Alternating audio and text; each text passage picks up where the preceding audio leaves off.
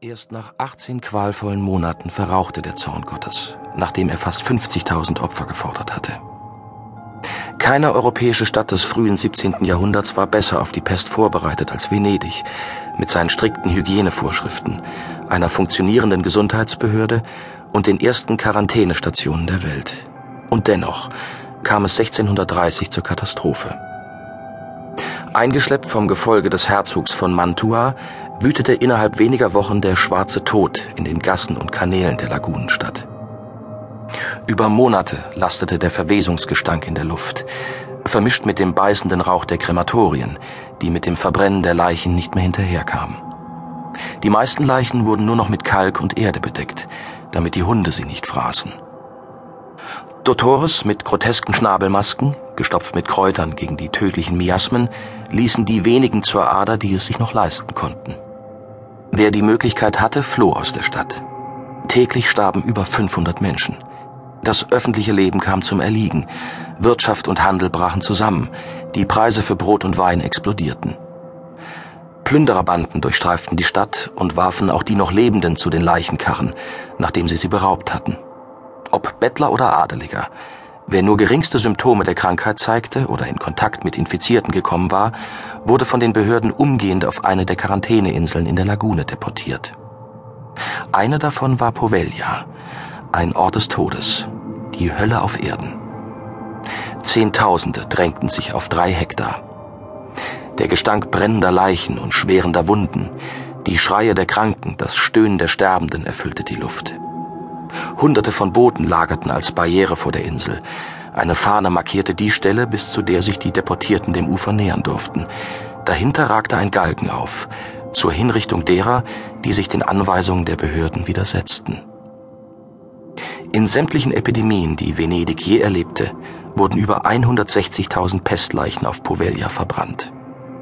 Ihre dunkle Asche bedeckte den gesamten Boden der Insel.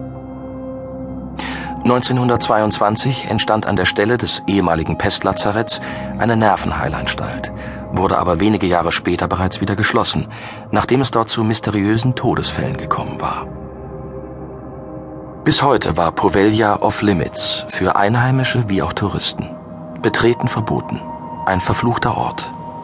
Doch genau dort wollte Urs Bühler seine Nachforschungen fortsetzen. Das kleine Vaporetto tuckerte der Insel entgegen, die sich langsam im Morgendunst über der Lagune abzeichnete.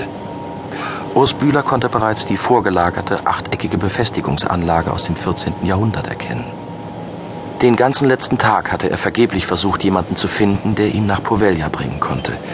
Die meisten Bootsführer hatten mit einem seltsamen Ausdruck in den Augen abgewunken und erklärt, dass die Insel ohnehin unbewohnt sei und es dort außer Ruinen nichts zu sehen gebe.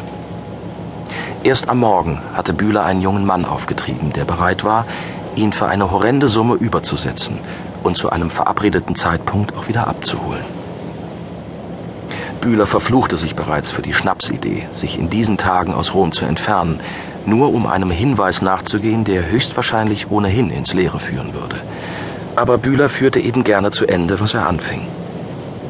Der Hinweis, den er Kardinal Menendez verschwiegen hatte, hing mit seinen Nachforschungen über Suite 306 zusammen. Über eine statische IP-Adresse jener mysteriösen Investmentbank Prior war er auf den Standort eines Webservers gestoßen. Auf Poveglia. Als Betreiber dieses Servers war eine hermetische Loge registriert, die sich Temple of Equinox nannte. Und der Name des Großmeisters dieses Ordens lautete einmal mehr Alistair Crowley. Bühler hatte herausgefunden, dass ein Mann gleichen Namens 1922 den Temple of Equinox als magische Kommune auf Poveglia gegründet hatte, was für Bühler bedeutete, dass zur gleichen Zeit, als dort jene berüchtigte Nervenheilanstalt entstand, ein drogen- und sexsüchtiger Irrer satanistische Orgien gefeiert haben musste. Das alles hätte ihn aber wohl kaum interessiert, wenn der Standort jenes Webservers nicht die einzig handfeste und nachprüfbare Spur gewesen wäre. Wo ein Server stand, musste es noch mehr geben.